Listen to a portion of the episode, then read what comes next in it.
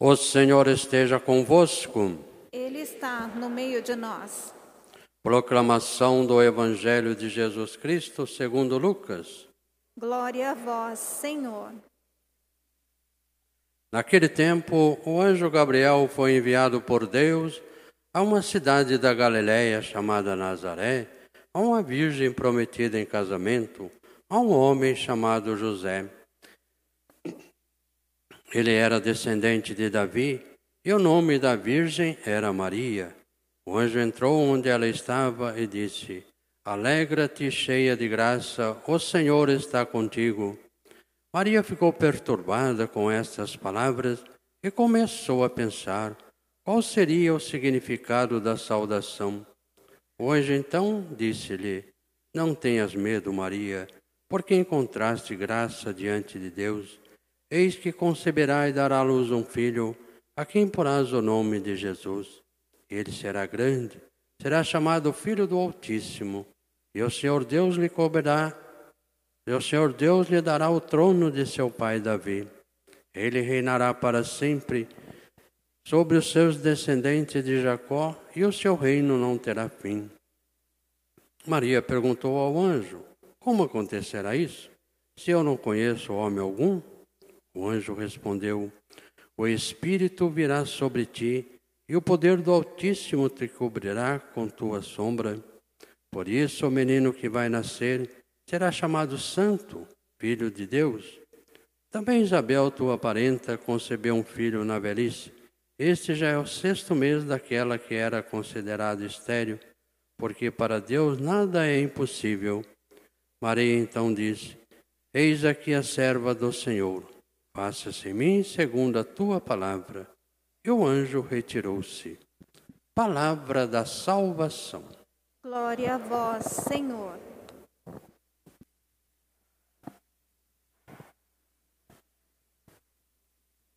Queridos irmãos e irmãs, hoje celebrando a festa de Nossa Senhora do Rosário, a liturgia nos convida cada vez mais a olhar a Maria. Maria, que São Bernardo dizia que nada chega até nós se não for pelas mãos de Maria. Toda a graça de Deus passa pelas mãos de Maria. E a liturgia começa então falando do evangelho da saudação do anjo. Quando o anjo diz a Maria, ave, ó cheia de graça, ou plena de graça. Maria estranha essa saudação, por quê? Porque ave era a saudação dada aos reis, aos poderosos, aqueles que eram como Deus. Uma saudação para nobres. Então, Maria, sendo uma simples menina de Nazaré, não entendeu a saudação do anjo, que a chamou de ave, plena de graça. Maria fica perturbada porque ela não consegue entender porque o anjo a chamou assim. Porque ele chamou ela de ave, que era um cumprimento dos reis, imperadores, poderosos. E o anjo diz para ela: Não tenha medo, Maria encontrasses graças perante os olhos de Deus. Por que, que Maria encontrou graças perante os olhos de Deus? Maria é a criação, a criatura perfeita de Deus, a criação perfeita. Todos nós, em Gênesis diz, né, que nós fomos criados à imagem e semelhança de Deus. Todos nós somos imagem e semelhança de Deus. Mas deveríamos ser um espelho limpo de Deus. Quando alguém olhasse para nós, conseguisse enxergar Deus. Mas infelizmente o pecado, ele distorce o espelho. Que nem aqueles, aqueles espelhos de circo, né? De parques, aqueles espelhos tortos. A gente olha, às vezes a gente fica comprido, depois no outro a gente olha e tá, fica todo baixinho e gordo. Então, um deforma toda a cara da gente e a gente dá risada, porque não é a imagem que a gente queria ver ali, é uma imagem distorcida. E o pecado é justamente isso. Pega esse espelho limpo e distorce. Deus, quando olha para Maria, ele vê nela um espelho limpo, um espelho que reflete a Deus, que reflete a sua imagem. Por isso o anjo vai dizer a Maria que ela encontrou graças perante os olhos de Deus. Deus olha para Maria, vê a criação perfeita, vê aquilo que ele propôs criar, a sua imagem e semelhança. E Maria ele acha esse espelho limpo, cristalino, imagem limpa, perfeita, sem distorção, porque Maria era concebida sem o pecado. Maria era que concebeu sem o pecado, ela nasceu também sem o pecado original. Então Maria era pura. Por isso que o anjo diz para Maria que Deus encontrou nela a graça. Ela encontrou graças perante os olhos de Deus. Deus fica maravilhado ao ver Maria, a imagem perfeita da sua criação. E aí o anjo diz a missão de Maria: conceber o Filho de Deus. E Maria diz que isso era impossível, porque ela não, apesar de se ter se comprometido com José, Maria não coabitava com ele que se casava, mas demorava um tempo para coabitar. Então Maria não vivia, não vivia com homem nenhum. Como ela poderia ter um filho? E o anjo então fala da sua prima Isabel e diz para Maria algo muito importante: para Deus nada é impossível. E Maria acreditou nisso.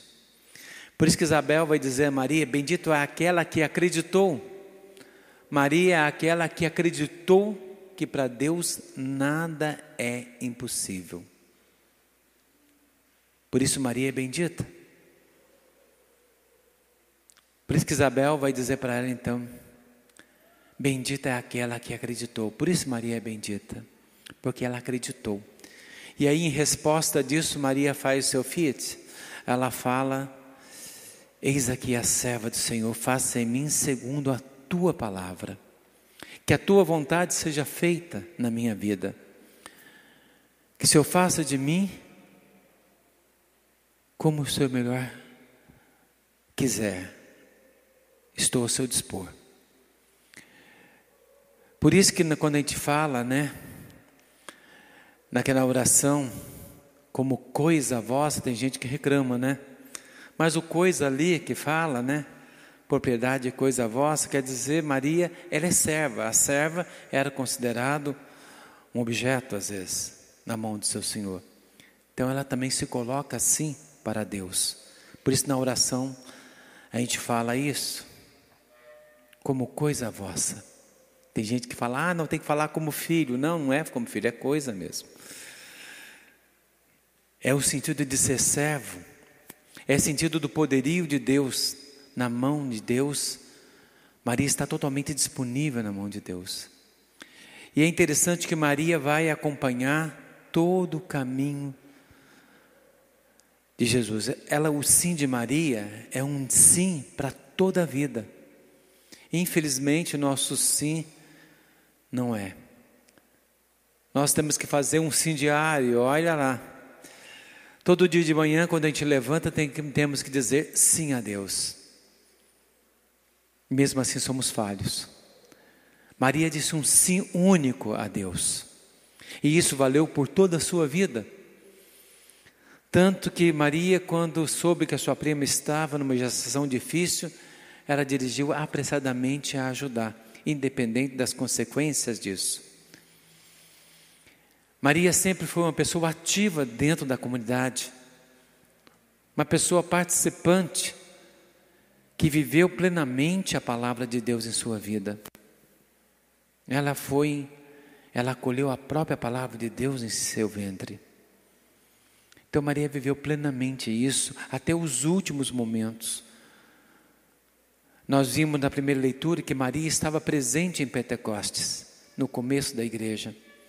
Maria está ali junto com os apóstolos em oração.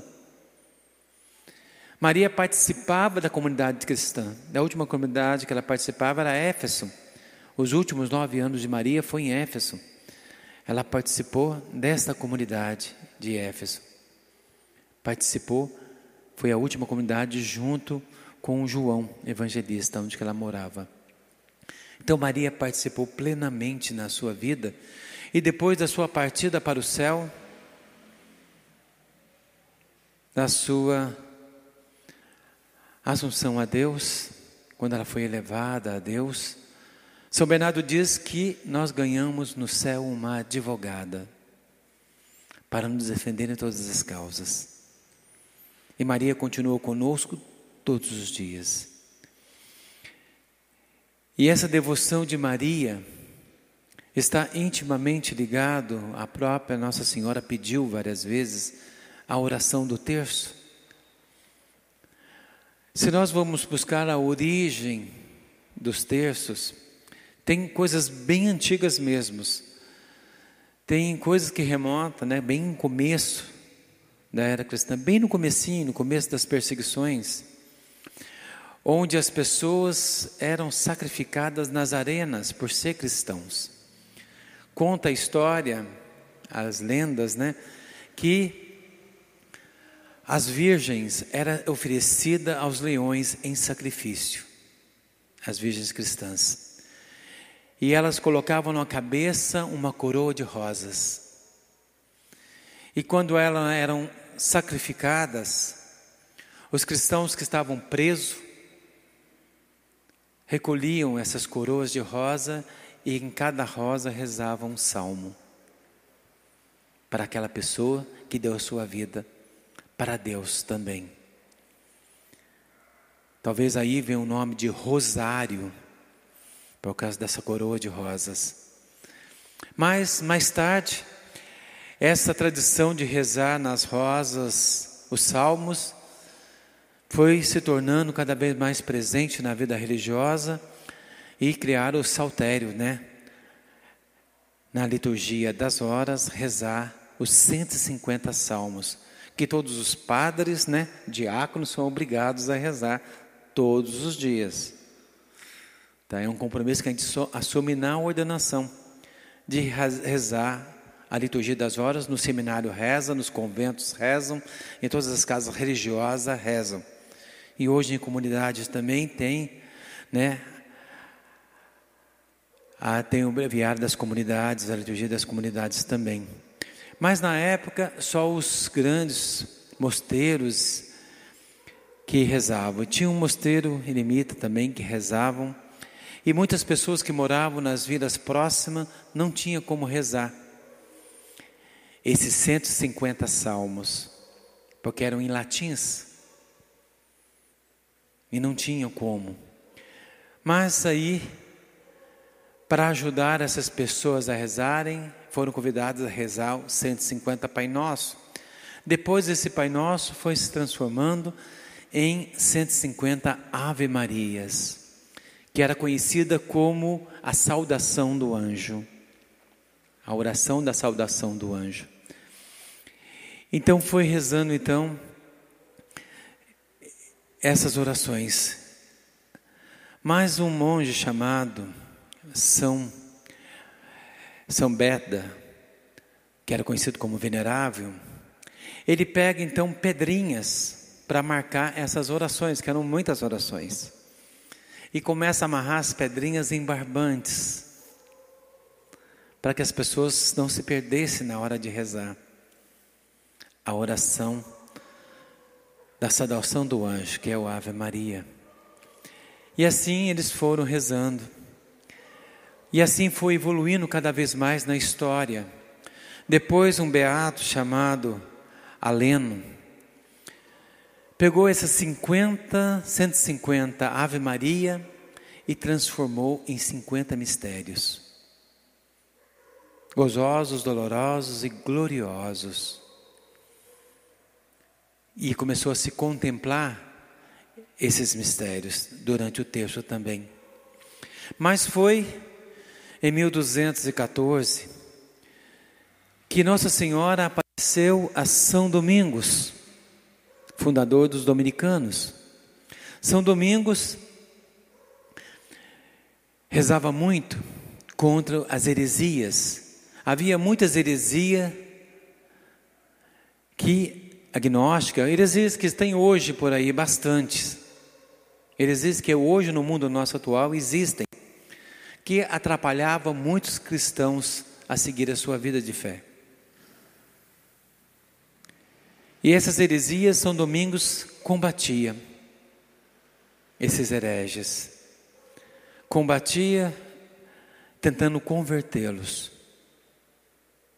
Muitos deles viviam no meio cristão também, esses hereges. E aí Nossa Senhora apareceu para ele e disse: Querido Domingos, quero mostrar para você, quero mostrar para você a arma que a Santíssima Trindade quer usar para mudar o mundo. O saltério angélico que seria os salmos angélicos, os salmos da saudação dos anjos, Ave Maria. E ela disse que isso ia converter o coração mais duro, disse ela, a São Domingos. E ela deu um rosário a ele. E ele foi um grande defensor do rosário na sua época. E depois, com o tempo, cada vez mais, esse rosário foi cada vez mais buscando não só evoluir a oração, mas o fervor da oração. Cada vez mais. Até que, na batalha de Lempando, na Grécia, o Papa Pio V rezava para que Deus livrasse da invasão dos turcos na Europa, que estava invadindo toda a Europa e destruindo tudo que era cristão. E o Papa fez então uma grande procissão com o rosário. E naquele justo momento que ele estava fazendo aquela procissão, se venceu a batalha que salvou os cristãos, que salvou a fé cristã. Por isso, esse dia foi marcado o dia de Nossa Senhora da Vitória. Nossa Senhora foi chamada como auxiliadora dos cristãos. Depois, mais tarde, essa festa de Nossa Senhora da Vitória vai se tornar a festa Nossa Senhora do Rosário. No dia, em 1913, né, ela vai se tornar, dia, vai se tornar oficialmente dia 7 de outubro, dia da batalha de Dom. Então, esse dia foi marcado, esse dia 7, como dia dessa batalha. Dia que Nossa Senhora auxilia, auxiliou os cristãos, dia da vitória. E assim Maria convida, né, como convidou em Fátima, em outras aparições, a importância de rezar o rosário. A força, a arma que o rosário é. A arma em bom sentido, né? A arma de defesa contra o mal do mundo. É um grande poder contra o mal, é o rosário. Então pede-se que se reze o rosário. Maria pede justamente isso, para rezar, a importância de rezar o rosário. E assim todos os papas santos que nós conhecemos, muitos eram devotíssimos ao, ao rosário. Como João Paulo II, que colocou né, o seu lema como todo teu, Maria. E ele também, inspirado por Maria, cria então o mistério luminoso. E assim é o nosso terço atualmente. Não com todos esses mistérios, com os quatro mistérios. E João Paulo II nos ensinou também essa força, essa busca de Maria em nossa vida. Por isso, hoje a igreja celebra no mundo inteiro a festa de Nossa Senhora do Rosário, lembrando para nós a importância esta festa mariana que mostra para nós a importância de rezar o rosário, a força que é rezar o rosário. Eu contei para vocês uma vez uma história de um, uma mãe que sempre ela passava a roupa do filho, que não era muito católico, né, não era muito cristão, melhor dizendo, e ela pegava um rosário, toda vez que ela passava o paletó dele, ela colocava um rosário no bolso dele. E na rua, quando ele enfiava a mão no bolso, ele via o rosário, ele jogava fora. E no dia seguinte, a mãe passava a roupa dele e enfiava o rosário de novo. Ele achava o rosário e jogava fora. E aí ele foi chamado para lutar na guerra. E quando ele foi chamado para lutar na guerra, quando ela passou o seu uniforme de soldado, ela enfiou o terço de novo. Quando ele foi saindo de casa, ele enfiou a mão no bolso e viu o rosário. Só que desta vez ele não jogou, colocou no bolso de volta. E nas trincheiras de guerra, né, durante a guerra, no momento de uma batalha muito grande, a trincheira que ele estava foi bombardeada e todos foram dados como mortos. E aí eles pegaram os corpos e jogaram numa vala. Quando eles jogaram o corpo numa vala, ele, o, o corpo virou e o terço saiu do bolso dele. Quando os soldados viram o terço, falou: Ih, ele é católico, tem que ser na outra vala que é de católicos. Tinha uma vala para católicos. Aí pegaram e foi, desceram para pegar o corpo dele. Quando pegaram, perceberam que ele estava vivo. E aí levaram direto para o hospital, da onde ele sobreviveu, graças ao rosário. Então, essa é uma de muitas histórias que a gente conhece, de muitos cientistas famosos que a gente conhece, que rezavam o rosário, que dobravam seu joelho e se punham o rosário. O rosário é uma oração simples, como Maria sempre foi simples. Rosário é uma oração simples, é tão simples como falar a palavra amor infinitamente para a pessoa que você ama. Então, rezar o rosário é dizer eu te amo, Maria, mil vezes. Talvez por isso existe o mil, mil Ave Marias, né? É dizer mil vezes a Nossa Senhora, infinitas vezes. Rezar um rosário é oferecer para Maria um ramalhete de rosas. É um presente que você dá a Maria, é um rosário, é um ramalhete de rosa que você oferece a Nossa Senhora. Por isso o nome também rosário um ramalhete de rosas que se oferece à Nossa Senhora. A cada Ave Maria é uma rosa que se oferece à Nossa Senhora. Então, que nós possamos, queridos irmãos e irmãs, em toda a nossa vida, buscar essa fidelidade ao Rosário, buscar esse amor ao Rosário. E, infelizmente, quando se ataca a igreja no mundo de hoje, duas coisas é atacadas. Você pode perceber. Quando alguém fala mal da igreja, uma pessoa que não é católica, quais são as duas coisas que são atacadas. São João Bosco, só rapidinho contando um sonho de São João Bosco. São João Bosco sonhou que ele estava no barco que era a igreja. E atrás do barco havia muitos barcos de guerra querendo destruir esse barco que era a igreja. Ferozes atrás. De repente, o barco que ele estava para no meio de duas colunas. E quando ele olha para cima das colunas, uma estava o ostensório do Santíssimo Sacramento. O outro estava a imagem de Maria.